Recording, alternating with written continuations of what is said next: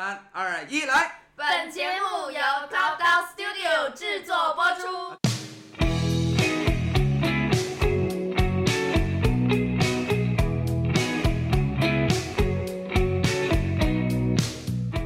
欢迎收听 Who's Talking 月聊，我是胡晨运。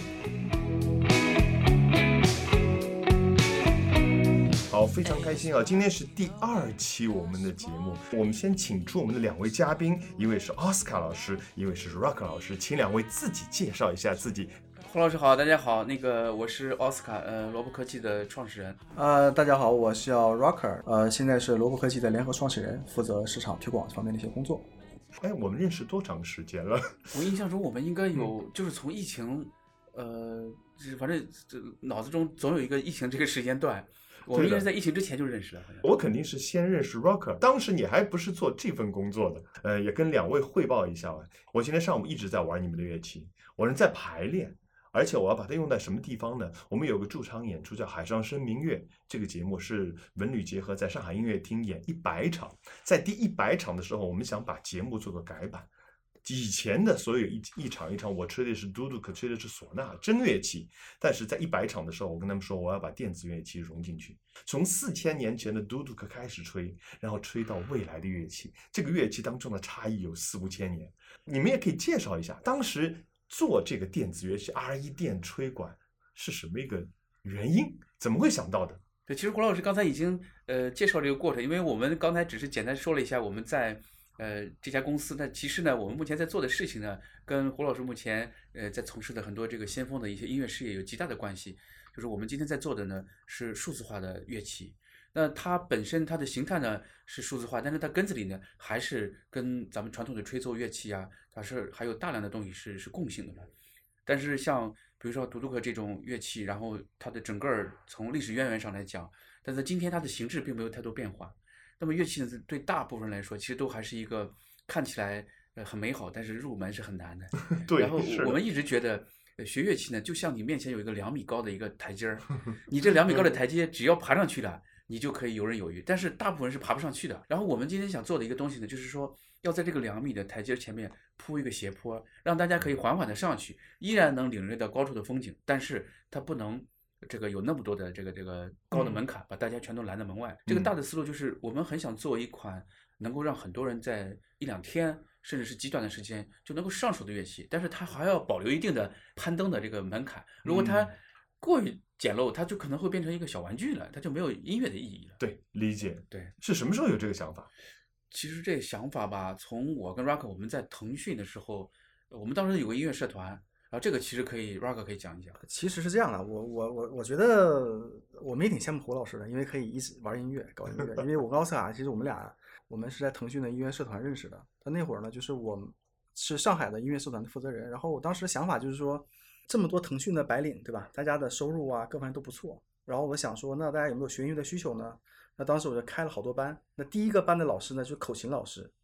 我当时找谁会吹口琴？奥斯卡会。我说哦那我说奥斯卡，那你过来教大家口琴吧。但是呢，第一次开班呢，最开始大概有十几二十个人吧，但最后坚持下来了好像就没有几个人。对，因为其实口琴这东西，我一开始也以为它挺简单，但其实后来学完以后发现它确实还是很难的。稍等一下，我先问一下，呃，所以你们在腾讯还有音乐社团，对对，因为我觉得腾讯还是一家挺有人文关怀的一家公司。那不是应该所？因为我对这块不是很懂，但人家说大厂就是非常非常忙的那种工作状态嘛。对我们是在中午时间，中午花一中午时间个小时午休时间，对他午休时间会有一个这个环节，大家可以每周，比如周三或啥的聚到一起。当时呢，选口琴也是因为，呃，有一阵子那个布鲁斯口琴就失控口琴嘛，挺流行的，啊因为嗯它特别方便带。嗯嗯，然后呢，呃，摇滚音乐里面也有它，啊，布鲁斯里面它是灵魂，然后啊乡村音乐里面他也能玩儿，所以他的嗯可玩性还挺高的。哎，当时说，哎，那就咱们就选布鲁斯口琴教同学们吧，然后的确也挺好带的。布鲁斯口琴。对，很小很小。我因为我因为刚刚做过一个口琴讲座，对让我们乐团的声的首席对和一个口琴演奏家赵晨曦，嗯嗯晨曦老师，他带了这个口琴，我一看还蛮奇妙，他就摁一下可以转调的，啊，对，他就是摁一下就长。这种叫 这种叫半音阶口琴。啊，叫半音阶口琴。您当时吹口琴，那么 Rock 您是玩什么的呢？因为我弹吉他，弹吉他对，但是我是比方我我在我在那个腾讯那会儿就是比较愿意去组织活动嘛，然后啊，愿意，比方是愿意去抛头露面这种，愿意抛头露面，也组织大家搞活动。然后后来就是我发现口琴也很难学。然后呢，但是呢，但是后来有一个事情特别打动我，啊，就是说 可能跟我之前创业有关系。就是后后来第二年我就开班，然后我就我就想了一个招儿，嗯，我说这样，我说大家呢，呃，那个是三月份的时候，我跟大家讲，我说这样，双十一其实是大家以为是。天猫的那个对对吧？但其实十月十一号是腾讯的创始的时间啊，这样的。对，所以呢，我们在我说双十一那天呢，我们要去做一场晚会啊，音乐会。所以大家呢，每一个三月份在学这个班的这个同学们要上台演出。我说我们所有的人要以这个为目的来去呃开展这些成果汇报。哎，那这个时候就开了开了，比方尤克里里的班、声乐班、吉他班、嗯、小提琴班、大提琴班，但大家就一个目的，说那一天要演一个节目，所以。到那个时候，就是大家有目的的去排练的时候，效效率很高。然后结果那个演出很很很打动我，因为发现真的从零学的这帮人，真的能在半年多的时间能演奏一两首歌。所以他们演了什么歌？你还记得吗？什么？哎，真真记不清了，真记不清了。这是多少年以前的？这是？呃，我大概在一六年，一六年，一六年，差不多一六年。哇，那你这个吉他是弹了多少年呢？我记得上高中时候自己下就弹吉他嘛，也没也没有人教我，自己自己野路子。那其实我觉得这点蛮有意思，就是你们学习音乐其实跟真的不太一样，因为我们这呃，我曾经有个节目我也聊过，我自己他们说，哎呀，你是一定从小很喜欢音乐，从小热爱音乐，所以能坚持到现在。我说并不是，我说这个就是呃，我是比较听话，家长盯得比较紧，学校给的功课比较充足。所以刚刚我提的也是说很羡慕胡老师可以一直做音乐嘛，因为看奥斯卡和我都是属于是爱好、热爱。但是你知道吗？其实我的感觉是，像你们这样的一个出发点来学习、来玩音乐的，得到乐趣一定更多。对，而且我当时搞音乐行为的演出很触动我，然后发现说大家要搞半年，对吧？个半年多时间才能搞出来一两首歌。我说那是不是说在想说怎么让普通的 白领们也好，或身边的朋友们也好，可以以后可以快速的不要去那么复杂去搞音乐？所以这个也是我们后边一直包括奥斯卡和我在做产品啊，做很多一些理念也是源于我们生活当中嘛。对，归根结底呢，音乐这个东西肯定是这个世界是先有音乐，才有音乐理论和音乐学校的。对，你想在原始社会的时候，大家在狩猎的过程中就就能够产生打击啊，能够产生音乐啊，产生一些号子，后来的人才把这些东西整理成真正的理论啊，所以。这东西本来就是在生活之中的，但是呢，你要去长期坚持，然后能够把它当成一个职业，这个事情过程也的确是不容易。而且呢，你要花费比这个专业人士要更大的时间，你才有可能，嗯，呃，在这个里面跟大家有共同的话语吧。接着这个聊，就是说，如果说我们可以通过科技的方式去降低大家演奏音乐的门槛，那其实会有更多人。有机会享受音乐乐趣，或者站在舞台上，是可能降低的门槛，可能把这个是人群的广度给拓宽了。我跟 Rock 其实聊的次数更多一些。我还记得当时我们第一次，我好像聊的是音乐还音乐版权什么，就是聊的那一块的事情。后来我就意识到一件事情，像跟你们聊天，我觉得我的收获很大，因为我可以换个不同的音乐视角。去看我现在从事的工作，舞台上的，甚至是我们一个整个行业的一个未来，这是我可以看到的。当时我记得我到你们公司的时候啊，第一公司好像还不在这儿，嗯嗯，第二电吹管还没有生产出来，对，那当时还只是 PPT 嘛，对的。然后我印象很深的，我说，哎，这个这个乐器什么时候产生？他说明年吧，是不是？是是是是，是不是你们有个广告语是十五分钟就学会演奏，是这样吗？是是是。那你们测试下来，普通的。一个白丁，什么都没学过的，他的确可以做到吗？其实啊，我们之所以一开始从吹奏这个乐器上来开始呢，我觉得这里面有几个，我我喜欢从技术角度分析这个原因。嗯嗯嗯，第一个就是我们的呼吸肌肉是二十四小时都不带停的，所以我们天生对呼吸肌肉的控制是远远高过手指和脚的。嗯，你打鼓，你的手脚你要协调，你要很长时间，但是你可以用你的呃饮料的吸管去控制你的饮料，然后这个过程不需要教学的呀。是的，是的。因为小孩子天生他就可以。这个这个有母乳喂养，他就他就天生就会的，所以这个过程它本身技术角度来说，它就快。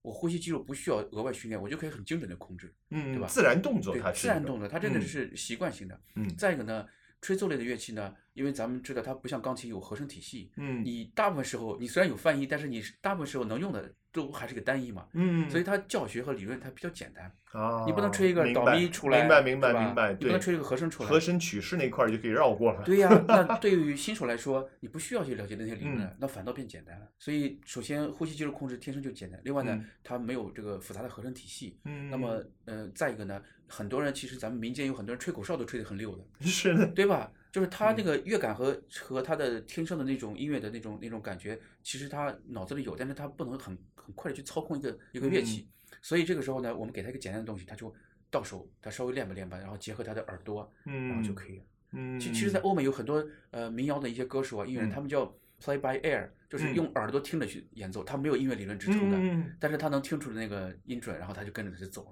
一我一直觉得欧美很多是玩流行、玩爵士的那些老的那些演奏的，我一直就联想到的就是中国很多江南丝竹的那些那些演，他们其实是一个概念，是这是一个概念，他们的乐曲，哎，它就是随心而发。其实你想，，今天欧美的呃音乐基本上是世界的主流的音乐方向嘛，对吧？嗯从重金属、摇滚、乡村，还有那些蓝调啊，嗯包括蓝草的音乐。嗯但其实呃，受现代影响最大的像这种 hip hop 这种音乐风格，它本身它也不是美国原生的呀，嗯，它可能都是黑人从非洲带过来的。啊，对，但是这些人通通都是没有学过音乐理论的呀。嗯然后呢，他们呢把他自己原生的在他的当地家乡带的那些音乐氛围嗯带过来，那它就会诞生很多新的，呃，今天我们称之为黑人音乐，其实它更多是嗯现代音乐的一个载体了。所以我刚刚说，哎，江南丝竹跟这个爵士乐，我一直觉得他们是可以玩到一起去的东西。而且从某些角度来说，因为很多人觉得，哎呀，就像 Rock 刚刚说的，我很羡慕从音乐学院这个可以正规的学习。我现在反而觉得有一些我们从音乐学院学出来的，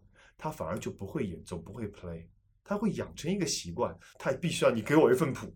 你告诉我几几拍，我什么速度，我按照谱子走。你让我随心所欲的去玩儿，有很多反而做不到。其实这个我觉得是的确，就今天啊，嗯你看，呃，古典音乐家和爵士音乐家最大区别就在爵士音乐家，你给他个动机，他可以搞一上午不带停的，是的，而且他每段旋律都不一样。嗯 但是呢，古典音乐家因为他的培训体系和他的整个教育体系，他嗯就是要依依于一个固定的东西去演奏，嗯他可以在一个乐谱，然后给你表表现出不同的表情来，嗯，然后风格可以略有变化，嗯但是他很嗯难去创造。嗯，但是爵士音乐在即兴演奏过程中，他是一边弹一边在作曲的，嗯，他甚至都不知道他自己上去弹的是什么。对对，就凭感觉而为。，对，他修炼的是他的感觉。对，但是他呢，更多是他中间会有一些这个 pattern，就是一些套路。嗯，这些套路呢是嗯既定的，在即兴演奏过程中，它更多是嗯。在一个套路里面。我觉得这个是嗯。爵士音乐跟古典音乐最大的不同，而且其实咱们从谱子上就能看得出来。呃，严谨的程度，对，呃，古典音乐的谱子呢，它都是固定调，然后呢细节写好的清楚但是爵士音乐的谱它是功能嗯谱，嗯它上面嗯。只写一级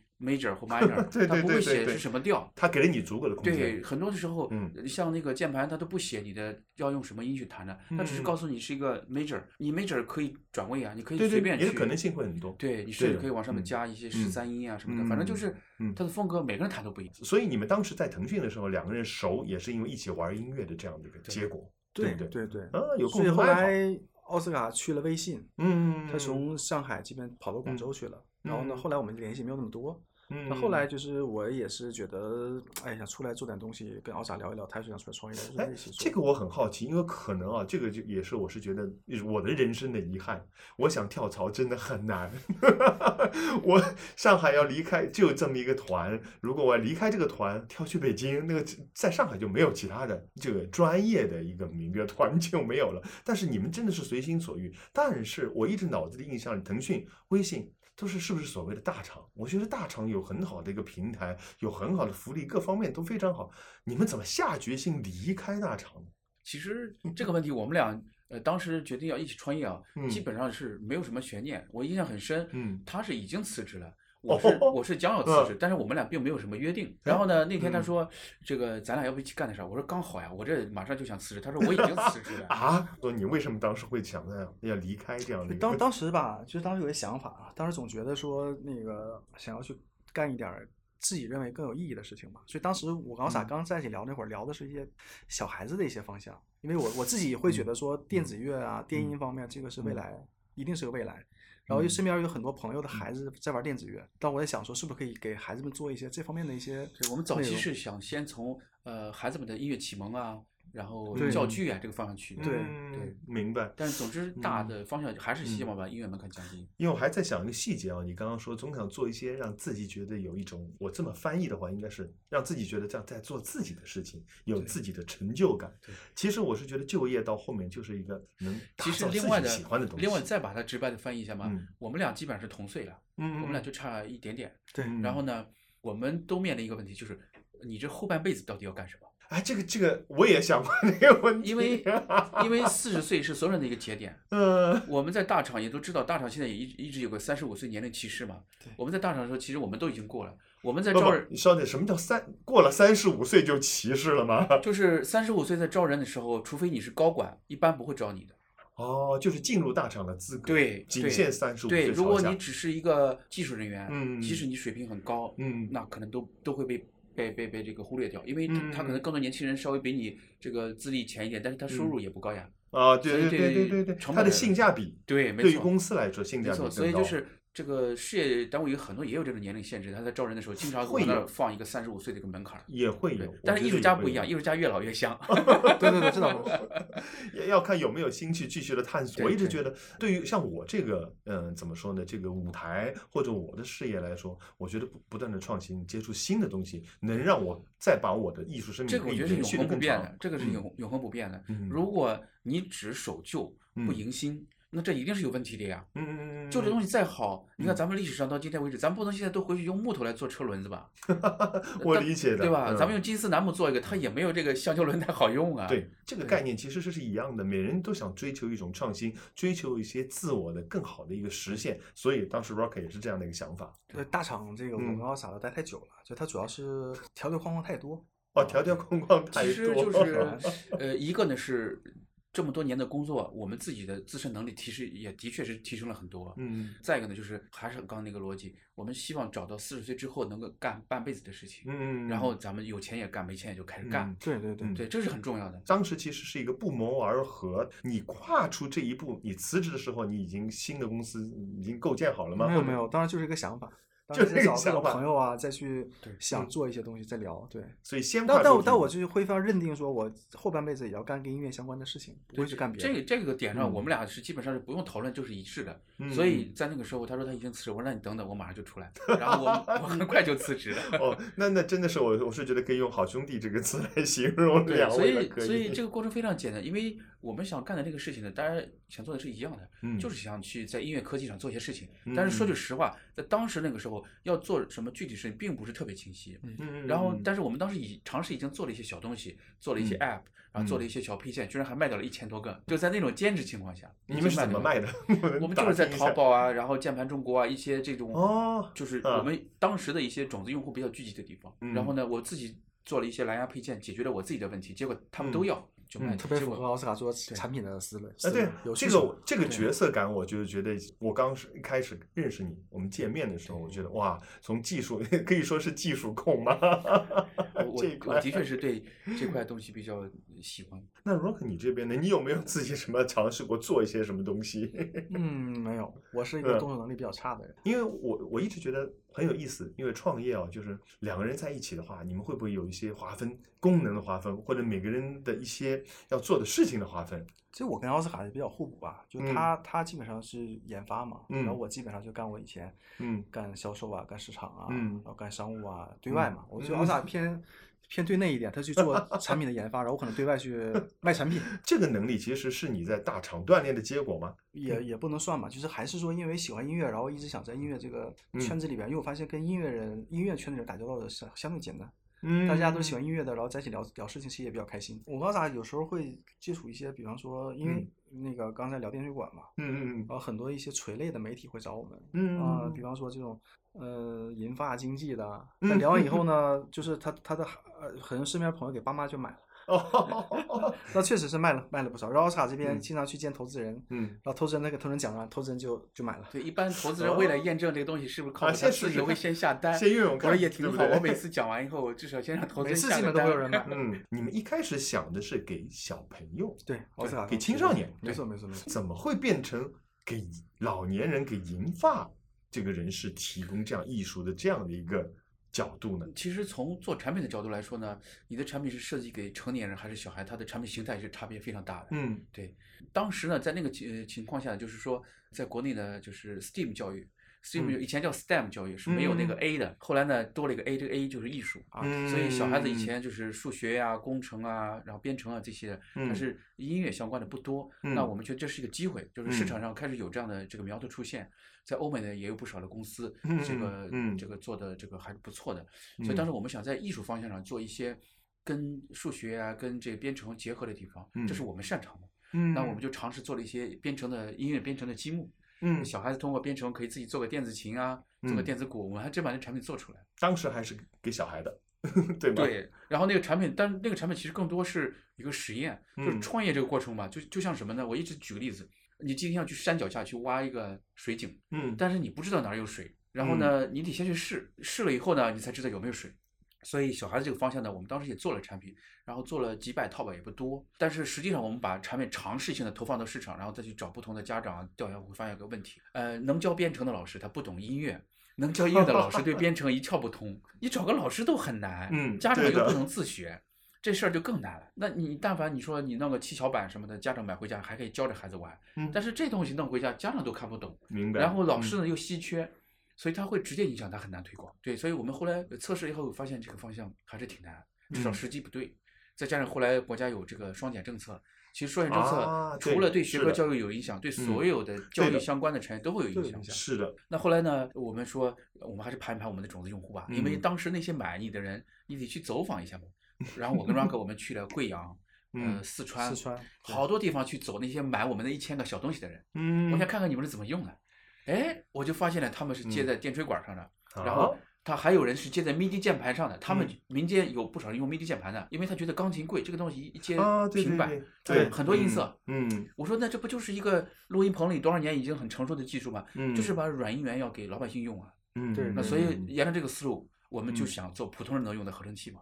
哦，所以今天其实一直还在做合成器，那嗯吹管它还是个嗯吹管合成器呀，对吧？然后你就发现很多老年人在吹电吹管，对对对对，我们当时走访下来，我发现买我们的东西的大部分都是因为电吹管才用我们的小小配件。哎，我一直觉得你们这个思路蛮绝的，因为我第一反应，我记得当时跟 Rock 是说过的，我说，哎，是不是应该要卖的多的话，就卖给学生年轻人啊？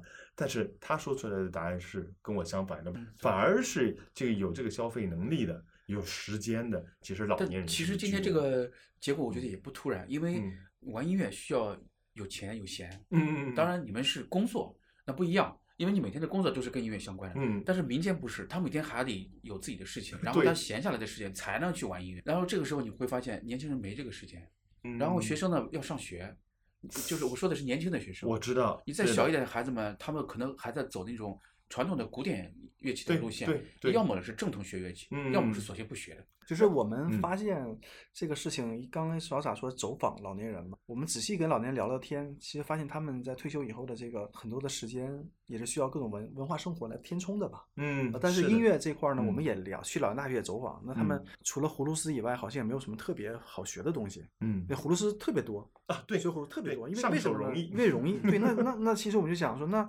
我们这个是不是可以做一个更容易的，然后嗯更娱乐性更强呢？对，因为嗯现在很多老年人他们用我们的设备，几个人在一起组一个小乐团，很开心，嗯，每个人有不同的音色，所以这个我觉得是有一些场景需求，然后能满足一些大家生活里面。其实这个产嗯品它直观的，它一下子就能够让普通人去组乐团了。嗯本身你乐团你正常来想，你来个四大件五大件，对你要把这些人嗯乐手凑齐就很难。嗯，但是呢嗯，它现在的形态是说，你只要会这一个，你可以切换音色，然后你嗯来琵琶，我来二胡，然后我可以来铺个垫，加个弦乐，那大家就可以玩起来。其实这个时候呢，声音是呃重要的，音乐还在，但是呢，技法已经不那么的高的要求。嗯明白，因为从我这么多年我学乐器，呃，我先抛开您刚刚说的乐器很难很难上手，我还要考虑到这个哨片怎么样，这个弦怎么样，这个松香又多了少了。另外一方面，我是觉得玩乐器到底玩的是什么？不管是中西古今的乐器，其实玩的就是你去驾驭一种音色。对对对，这个你去驾驭一种音色，把这种音色来描绘你自己想到的一个旋律，把它表达出来。那如果是出于这个出发点的话，如果给你一个更容易上手的一个乐器，它更好把这个乐器结合到今后的科技的发展当中，那一定是未来。我举个例子，如果我去学校里，因为我一直说我，因为我有很多我是给小朋友们做讲座，我的工作室是教育工作室，我一直在开玩笑，就说如果我十堂讲座的课前面我什么呃笛子、唢呐、二胡、柳金、琵琶讲一遍，最后我讲一个电子乐器，小朋友我敢说百分之九十选的都是最后这个电子乐器，因为他们会觉得，哎，在这个电子乐器上，我可以把前面九种乐器通通囊括进去了，而且我多出了几万种选择。这一点上，我想到了什么，就是以前的手机，苹果手机。你看现在在在我们这个行业，原来什么有校音器，有哒哒哒哒的那个节拍器，然后有各式各样的东西，就像生活当中我们有什么导航仪，有各种各样的，到最后没了，都成为了手机上的一个 app。那么一样呢，我是觉得若干年之后，或许是我们现在的所有的乐器都是你这个电吹管的一种音色。其实就是专业人士对这些东西的早期的那种排斥，它是有原因的。因为嗯早期这类的设备，它比如说它仿真度啊，嗯或很多都达不到。呃但是我们要换个角度，我为什么要一味的去仿真呢？对吧？嗯，就是我我既然要仿真萨克斯，我就用个真萨克斯吹呗，对对吧？我我可以去搞一些别的音色，你做不到的东西。能可能它的音嗯色是一个萨克斯无法来表现的。你想，嗯咱们今天的传统乐器，嗯呃，大部分能演奏三个八度已经是很不错了。对你再往上的一些音都不是乐音了，它是噪音了。当然，但是电子乐器轻松的来七个八度，但是。你你这个在正常的乐器上是做不到的。嗯，还有呢，它因为数字，它可以跟计算机通讯，它可以嗯打谱，它可以嗯把你的演奏灵感快速记录下来。明白它。这些带来的优势已经远远超过了以前的那些传统乐器。嗯你比你如果现在演奏一个扬琴，你嗯只能靠录音，嗯找人去记谱，才能把你的即兴演奏给记下来。嗯但是如果是电子乐器，嗯你吹完以后，你的嗯五线谱就已经在那儿了。嗯，明白。我忽然想到一点，就是为什么很多专家啊，他其实排斥这个乐器的，嗯因为后来我觉得他这个乐器太可怕了，它可以颠覆很多东西。我举个例子，如果人家都去学电子乐器了，那我这个辛辛苦苦专家建立起的这一门乐器的这个怎么办？是没人学了。这个话是对不对胡老师这边讲出来，我觉得这个是胡老师的这个就是真的是值得敬佩的，因为 在这一点上，呃，真的就是我们有时候也会这么去想，嗯嗯，但是呃，其实很多人是意识不到这一点的，他们会觉得我这干了二十年了，你那三分钟学的东西怎么可能跟我这比？但实际上，嗯咱不说从专业角度，嗯从音乐娱乐的角度来说，它的效率的确已经是翻倍的提升了。完全明白。是的，嗯嗯，我我经常会举一个例子，就用算盘和计算器，因为其实，在十年前，银行里还是有很多人在用算盘的。嗯，他觉得你的计算器就是没有就是计算器就是没有我的算盘效率高呀。。对，嗯然后银行里经常用那种小小的算盘，是吧？嗯但是呢，你会发现算盘，我们可能小时候也都学过算盘，大部分人还记得加减法，但是乘法已经都都不会了。我理解的，对的，它就是很嗯难。然后，如果我们在算盘上去加个屏幕，把算盘搞成金丝楠木的，搞成 搞成铝合金的，电子算盘，对，搞成铝合金的，然后嗯在上面再加一排什么引导灯。业内其实有很多人在这样尝试创新嘛，他嗯把一个本来很复杂的东西搞得更复杂。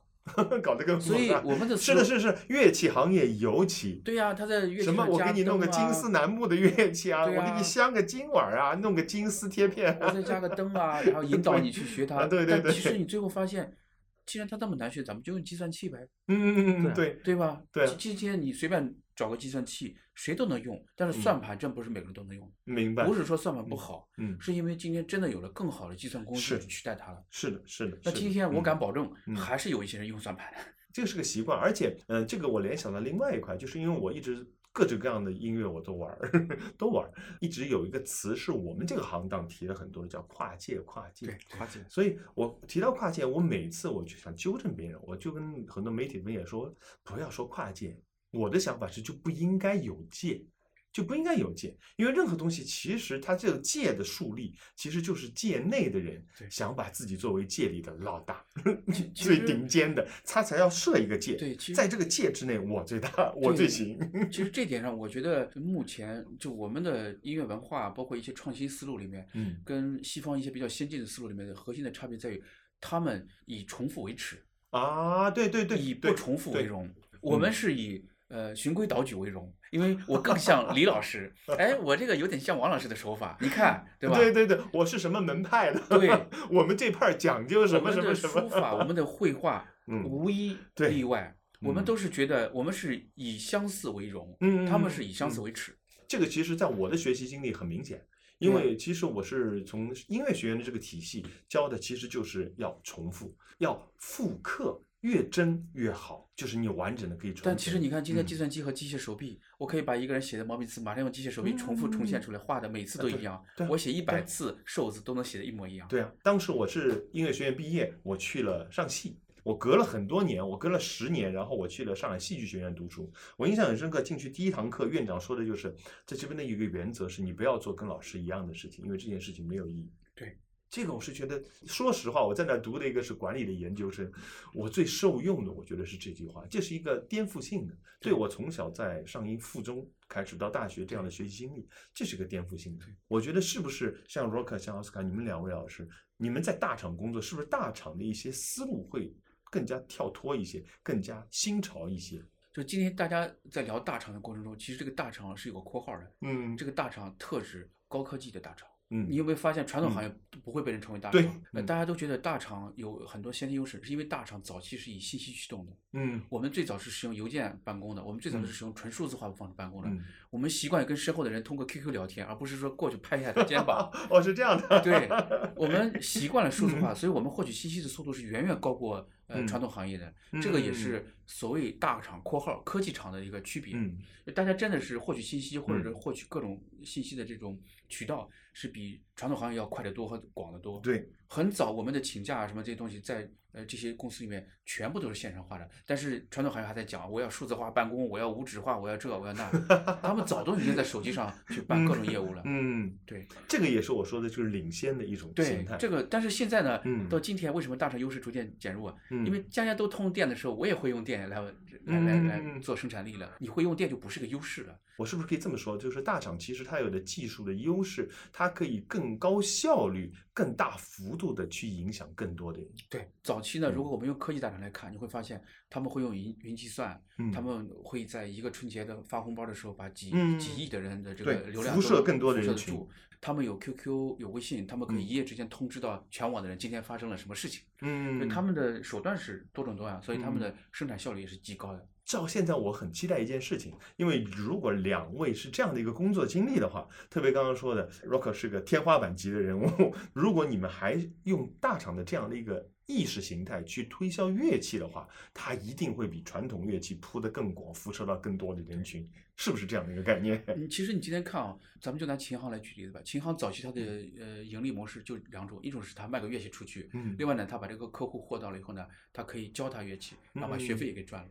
但是呢，到今天，淘宝把它的乐器销量那块的业务给吃走了，嗯然后呢，抖音和这个视频号又把他教学那块给吃走了。人家哦也愿意在网上买个九十九的课跟老师学，人家觉得这嗯老师挺好。以前他家附近没有啊，嗯现在我坐在齐齐哈尔就可以找上海的唢呐老师教我，我给他付个钱。对对，这个事情已经可行了。对啊老师还在群里可以批作业。啊，对啊，或许现在我要学一个嘟嘟课，我就直接连线非洲那边找一个人教我。一个一个老师在群里配几个助教，人家一次教五六百人。奥萨之前有一个几些理论，我是非常认可的。就比方说刚刚提说在学乐器这个事情上，其实我奥萨一直推崇的是这个全民化。全民，对，因为奥萨经常跟我聊，经常外面也聊这个，就是说，那比方你是一个国家游泳队的队员，你能嗯游泳，那老百姓能游吗？也能游啊。嗯，而且我们要做的是说，越大基数老百姓的这个音乐需求或音乐素养提升，我认为可能更重要，嗯，因为有中国十几亿人，对真正的演奏家级别的可能就那些。嗯，但我们要做的是，能不能让把整个中国人的这种音乐素养，通过我们科技的方式让大家能提升起来。嗯每个人都能搞个音乐，搞一搞。那其实这个是，我觉得不并不是对传统艺术家的一个冲击，而是给他们的嗯一个让所有中国人民更能喜欢音乐，然后所以其实把整个艺术市场家可能。会更受尊重，因为嗯对，嗯，其实这里面是有一个大趋势的。现在呢，就是老百姓生活，然后呢富嗯足以后呢，其实就是要开始声色犬马嘛。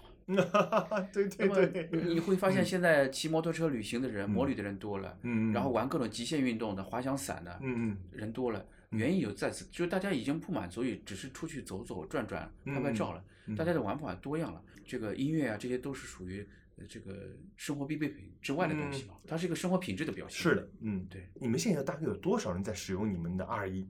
这个有统计吗？呃，R 一现在肯定是数万人吧，不到十万，但肯定是数万人在用。全球有接近三十个国家。我还是这个说法，我一直很期待，就你说的这个几万人可以有一个有一个非常好的互相交流这样的合作的一个平台，这个我觉得会很有意思。目前呢，我们是一部分人使用自乐班的方式，嗯因为我们自乐班上他可以把自己的作品发出来，嗯嗯对，但是目前只是一部分人，并不是每个人都都在自乐班上。嗯，所以 Rock，你平时你接触的是不是银发的那些老年人会多一些？对，他们能操在这个 R 一的这个乐器的操作上面，这个乐器是不是比手机还要再复杂一些？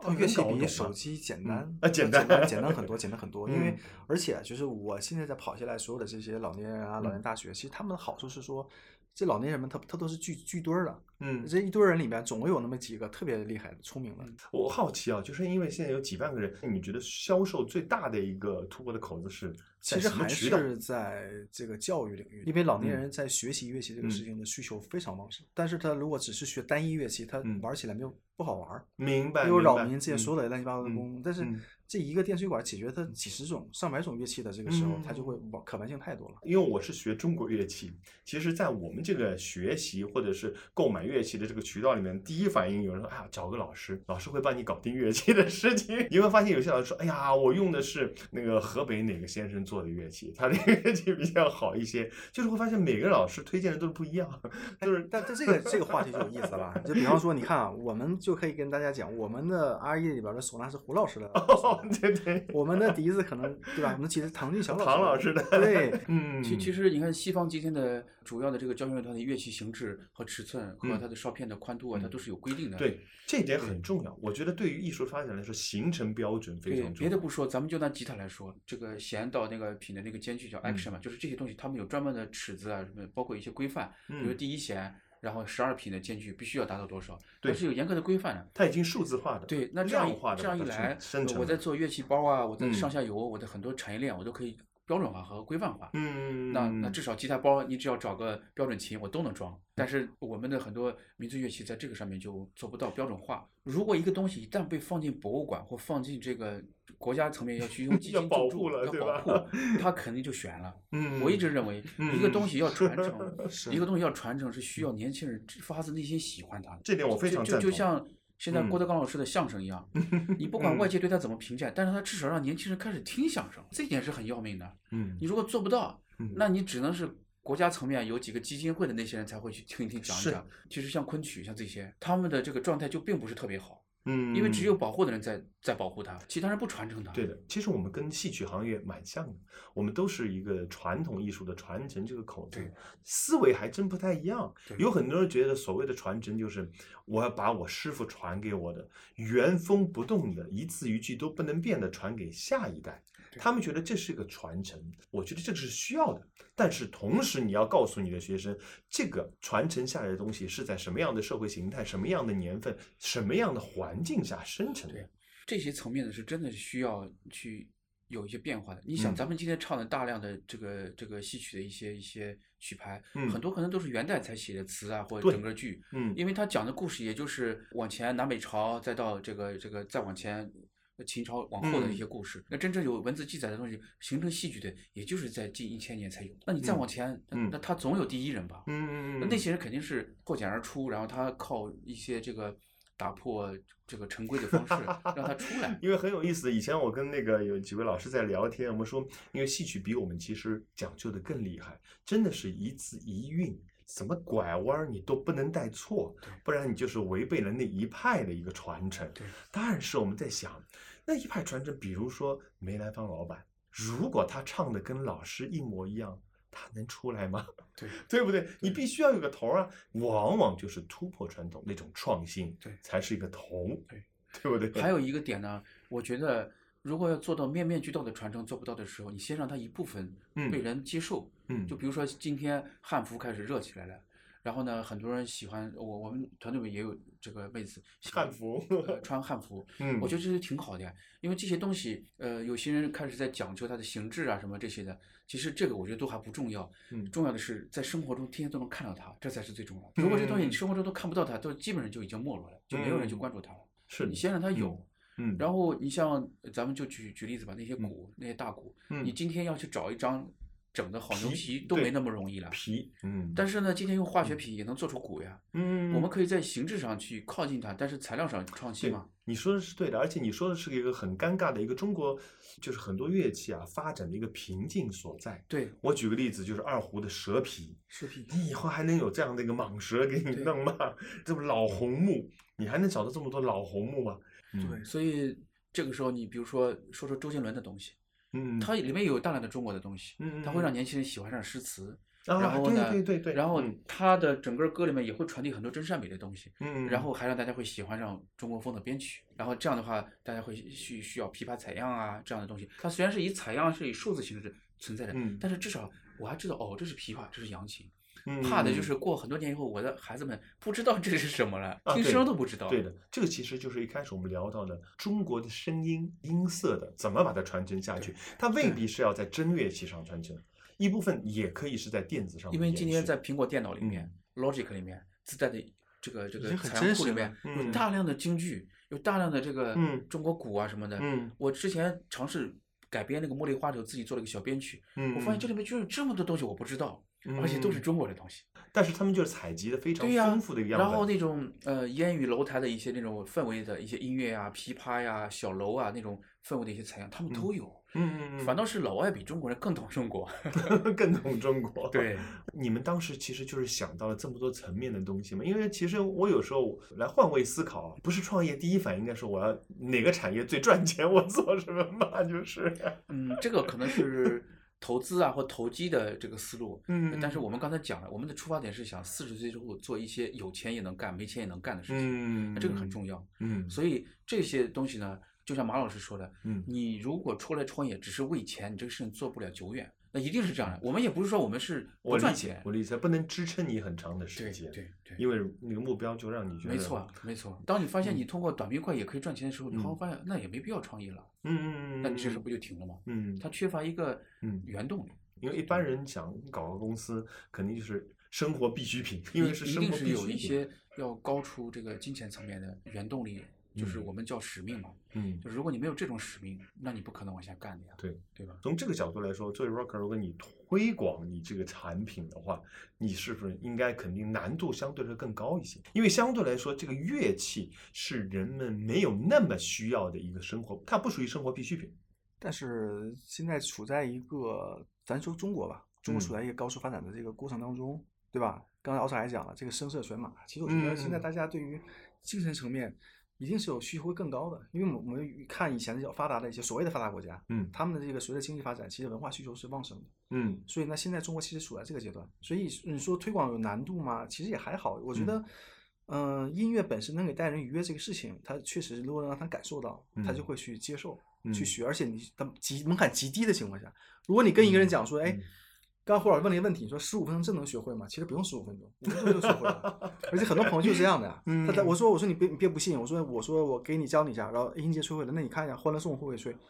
说了，然后他就五分钟啊，他自己发朋友圈说，我今天五分钟学会乐器了。啊对，那我觉得这个事情就讲得通啊，嗯，所以说也还好，还好对这个地方，其实、嗯呃，要我还是从技术角度去把它去解读一下呢。嗯其实创业呢，在中国目前有大概有三个时间段。嗯第一个时间段呢，就是北京最早的那批把美国的互联网搬到中国。嗯那个时候不是街道上写的要创建信息高速公路嘛？信息就是高速公路对搞 BBS 啊对，搞邮件呀、嗯搞这些这个论坛，嗯先让大家有一个信息平台。明白。然后第二代创业嗯者，像马老师，他们做支付、做电商、做物流体系，嗯，因为他们直接影响了中国的这个快递的行业，嗯和电商的这个生态，还有有了支付的。嗯第三代呢，到我们现在这这波人创业呢，其实嗯我们要做的事情呢，前面人大部分都做了。你像衣食住行、吃喝玩乐的人，差不多都做了。那我们今天要做什么呢？嗯我们今天要做的是提供美好生活体验的一些产品。呃，中国这几年也开始有一些玩具公司，像泡泡玛特这样的上市公司，嗯然后像大疆这样还没上市的嗯这个呃巨头，他们其实提供那东西，你说它无人机也不能吃也不能喝，当然它今天也是个生产力工具啊。嗯但它早期是因为给大家提供了一个上帝之眼，可以站在空中俯瞰你的脚啊，下。这个角度很有意思。对对对对对，所以对它的产嗯品给你提供了一种特别的体验。满足人的那我们今天一样，我们的音乐、我们的产品能够让今天这个浮躁的社会，大家在演奏过程中能够沉静下来，嗯然后通过简单演奏，还可以通过音域疗愈。我们嗯在产品中也可能会加入一些疗愈层面的一些音色，嗯那它有一定的功能性，同时呢嗯是真正的能够让你带来美好生活体验的。今天喝一杯咖啡嗯。你说你就怎么着了？他可能简单的能提提神，但实际嗯。上像星巴克，它提供的是一个它叫第三空间嘛，对是因为你在那里可以聊事情，所以是个社交的一个对，所以早期在中国嗯。第一波和第二波创业者，他主要是提供第一波是搞信息工具，嗯。基础建设，先把店拉进来。嗯。第二波呢是搞这个基于电的这些高速的提高生产效率，就感觉所谓的一个社会的金字塔平台经济，对慢慢在往上堆积对，快递发达了，支付发达了，然后呢，轿车啊这些共享平台发布信息都发达了。但是接下来我们第三波人就是要做一些美好生活体验产品，嗯，我们要让大家的生活因为用了我们的产品变得更美好，这个就是第三波人要干的事情。对于音乐来说，有很多人觉得是遥不可及，就是他们觉得啊，这是个技术活，我能做的我就是打开手机的平台，我来听音乐。然后其实你们做的是让别人有能力自己去打造自己的音乐。对，这个旋律是是从他的指尖流淌出来的，啊，这个很重要。甚至他可以创作。若可以前你我记得说过，你是在音乐部门吧？对的，对的，我在。腾讯的音乐，对啊，QQ 音乐嘛，那么叫腾讯音乐集团嘛。那么大的集团那些他们对音乐的想法，腾讯音乐去年发了一个年度十大金曲嘛，对吧？十大金曲对，就是不是嗯就是反正嗯中国收听最高最高的十首歌，然后然啊，后最热的十首歌。所以普遍普遍人都没听过，然后大家不知道到底是个什么东西，可能哎某我也很好奇么歌啊？对哎，对，也很好奇。但我想表达的就是说，其实呢，大家对音乐的这个诉求，如果从听到吹，还是慢慢要需要时间的。但是我们降低的门槛是可以的，嗯，对。但是口水歌的这个事情，其实就是怎么讲，就是说它代表了一个主流的一个中国现在现在在大家的音乐审美的一个一个一个阶段。对，特别是因为我们都属于在音乐行业从业者，我们对于音乐的理解啊，对于嗯可能比较高。高级一点，但其实对于你看我们接触的这些这些用户里边，其实他们吹的都是一些相对简单，可能一些更流行化的一些东西，嗯娱乐化的东西。是不是有很多地方其实把音乐也作为一个产品批量化的？甚至我们上次开了个玩笑，就是 AI 是不是可以代，就是它可以取代作曲家？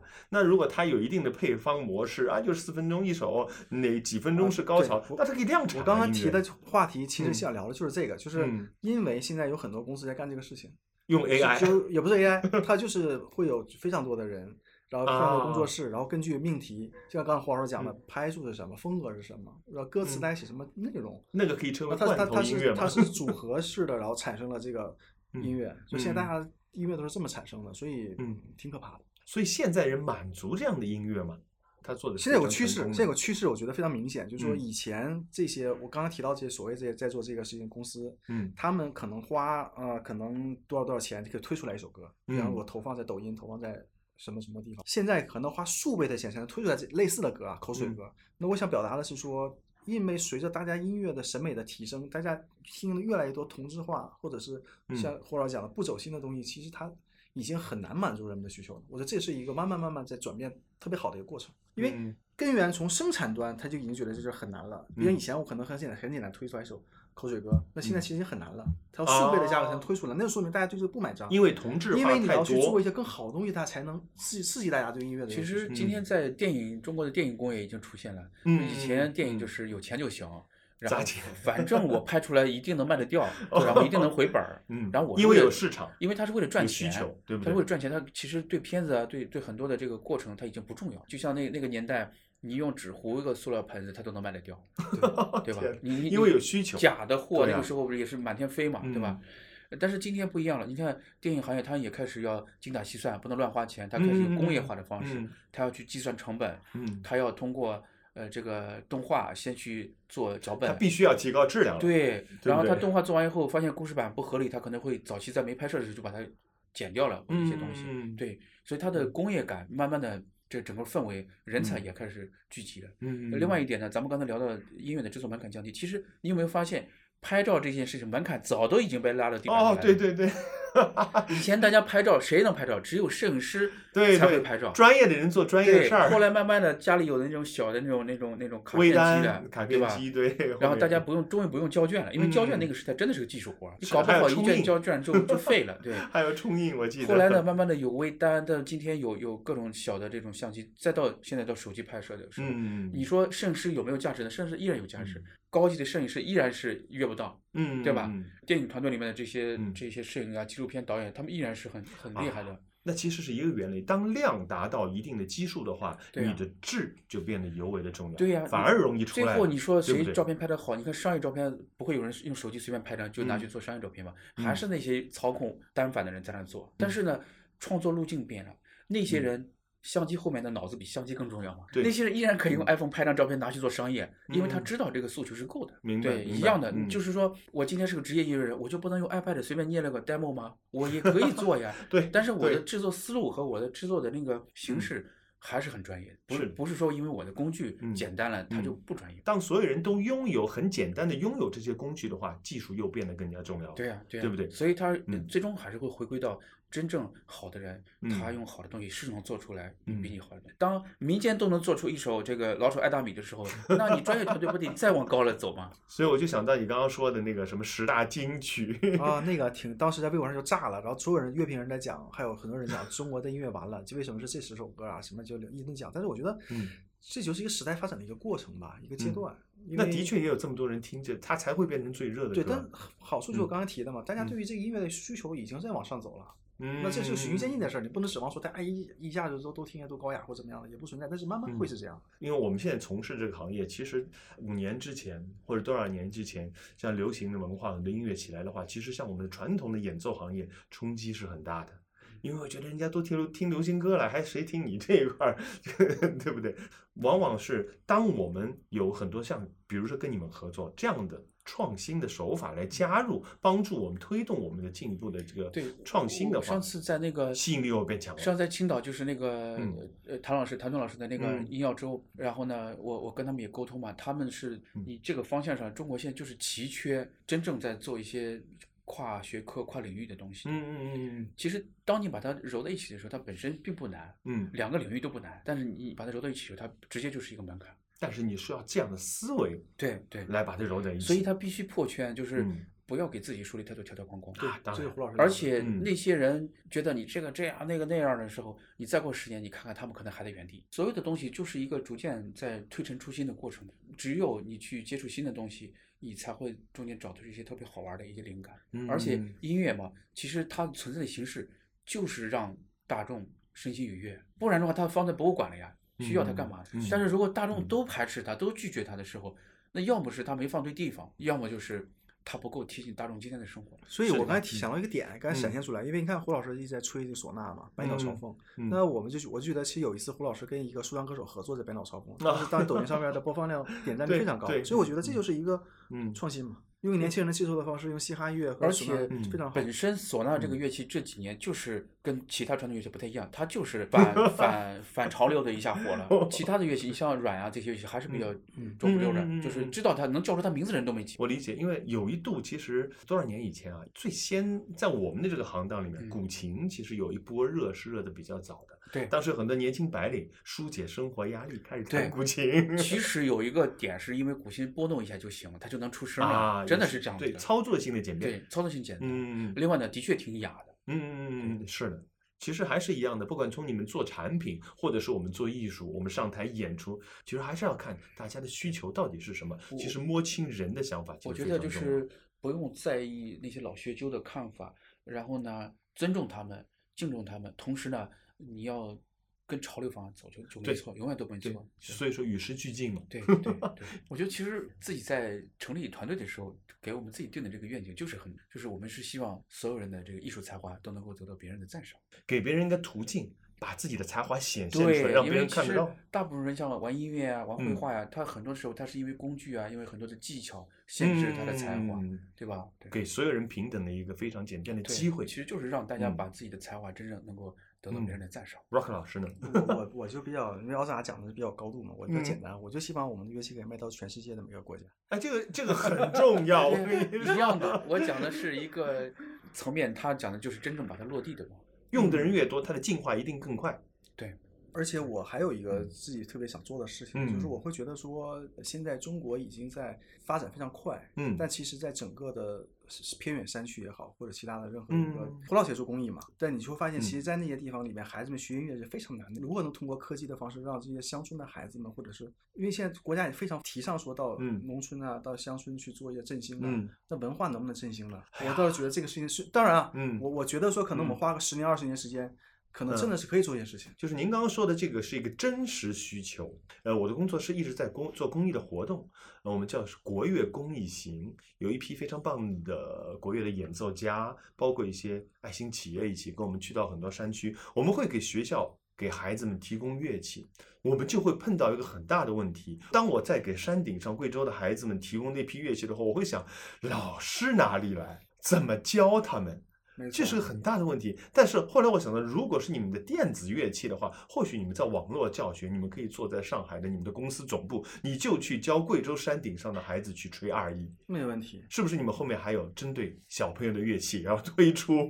是是是，这个我们就打个广告吧。我们嗯在这个八月二十六号会在我们的罗博官方的微信罗博库啊，包括嗯可能在我们抖音呐、视频号啊这些都嗯会去做一个新品的发布会。嗯但，这个发布的产品可能就是一个呃，刚才提到很多我们的 R 一可能是一个偏 银发银发，对但是我们现在想更偏年轻人，更偏一些小孩子喜欢的一些，啊，对，从产品的嗯形态也好，玩法也好，会嗯更新潮。那叫什么呃，R 一 mini，啊？我以为叫小阿姨，阿姨 mini。所以刚刚提到了嗯说，刚刚提到公益的事情是说，我们会真的想去说，能做一些真正有意义、能帮到人的一些事情。后面我们去到很多地方啊，我们可以给小朋友们用的就是这个 iMini 教学的方式、交流的方式都会多很多，对，让他们可以畅心所欲的，就是跟所有的城市里的孩子们一起交流。因为这个事情就回到了我们奥斯卡出来创业的初心嘛。嗯我们当时想说孩子的事儿怎么做，对吧？那我们现在做了 R 一之后，我们发现其实孩子们玩音乐、学音乐，它依然有痛点。嗯，那怎么解决这个？其实就是奥斯卡一直在我们俩在聊，在想。嗯？但我觉得 mini 可能是一个方式，我们试试看。刚刚那个时间点，您再说一下，是八月二十六对吗？八月二十六，对。八月二十六，对，R 一 mini，其实我们奥斯卡，我们聊的非常远的愿景，可能不是马上的时间，但是我们会相信说，在未来，嗯可能每个家庭，嗯他会通过音乐凝结或记录一些很好的瞬间，是因为因为我们的乐器，一定是这样。我觉得这个才是一个我们认为非常有意义的事情。家庭的嗯这种音乐氛围还是很重要的。嗯嗯嗯，目前其实主要是停留在像你们家里有音乐家的这种氛围。啊对其实嗯更多的普通家庭如果能有，那一定是一个非常幸福的事情。而且你们这个连接，你们想到吗？你们是把银发的上一代和中间这一代，然后包括孩子的这一代，通通打通，通通连接在一起的，对不对？对 或许以后我更加期待很多的二一的家庭音乐会，对，用这样的一个途径来看，对，同时实现了刚刚奥斯卡老师说的另外一点，就是让他们所有的家庭的每一个成员都有上台发光发亮的机会。对，我觉得这个收获颇丰。在我们的节目的最后啊，我们有一个惯例，我们叫乐聊的节目，我们想收一音乐，就是你们共同来推荐一首你们觉得比较有意思的音乐，作为我们今天这期节目的结束。可以啊。那那我就推荐一首那个雅尼的那个 One Man Stream 吧。雅尼，对，其实那个曲子呢，我我自己为什么经常听它呢？是因为那个曲子是一个小调的，它更多在我这边就就像是一个疗愈，它有很多的疗愈功能。嗯然后呢，我很多时候会因为听那个曲子呢，能够整个人的状态会得到舒缓。好，感谢收听本次的月聊 Who's Talking，期待下一次在节目里仍然和大家相遇。我们大家拜拜拜拜拜拜拜拜。拜。